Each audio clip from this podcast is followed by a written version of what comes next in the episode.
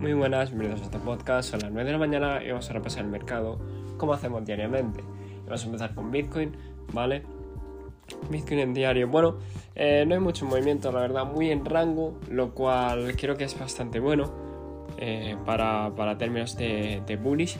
Está bastante bueno. Pero seguimos teniendo esa divergencia bajista, ¿no? Que bueno, por ahora no está haciendo efecto, así que bastante bien.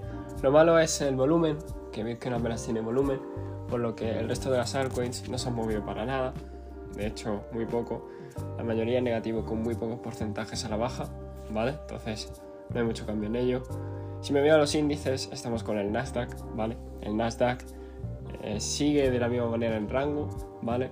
Eh, ya dijimos que podía bajar a la zona de los 12.550 por ahí, eh, como, como fase correctiva, pero es posible que no lo haga si sigue en esa metodología de rango. El SP por su parte, los 4200 es la resistencia clave, diría yo, donde el precio ya ha rechazado varias veces eh, con una presión vendedora bastante importante. Así que nada más.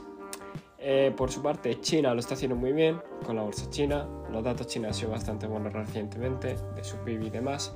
Y el dólar eh, sigue intentando rebotar desde mínimos, pero no lo consigue todavía de una manera excepcional. Así que tocará esperar, pero que no pierda esos mínimos va a ser bastante importante.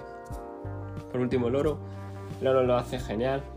Eh, como mucho veíamos la zona de los 1950 como punto de corrección, pero que no pierda, si no pierde esa zona y se mantiene en rango, al final acabará subiendo más todavía con el target a máximos.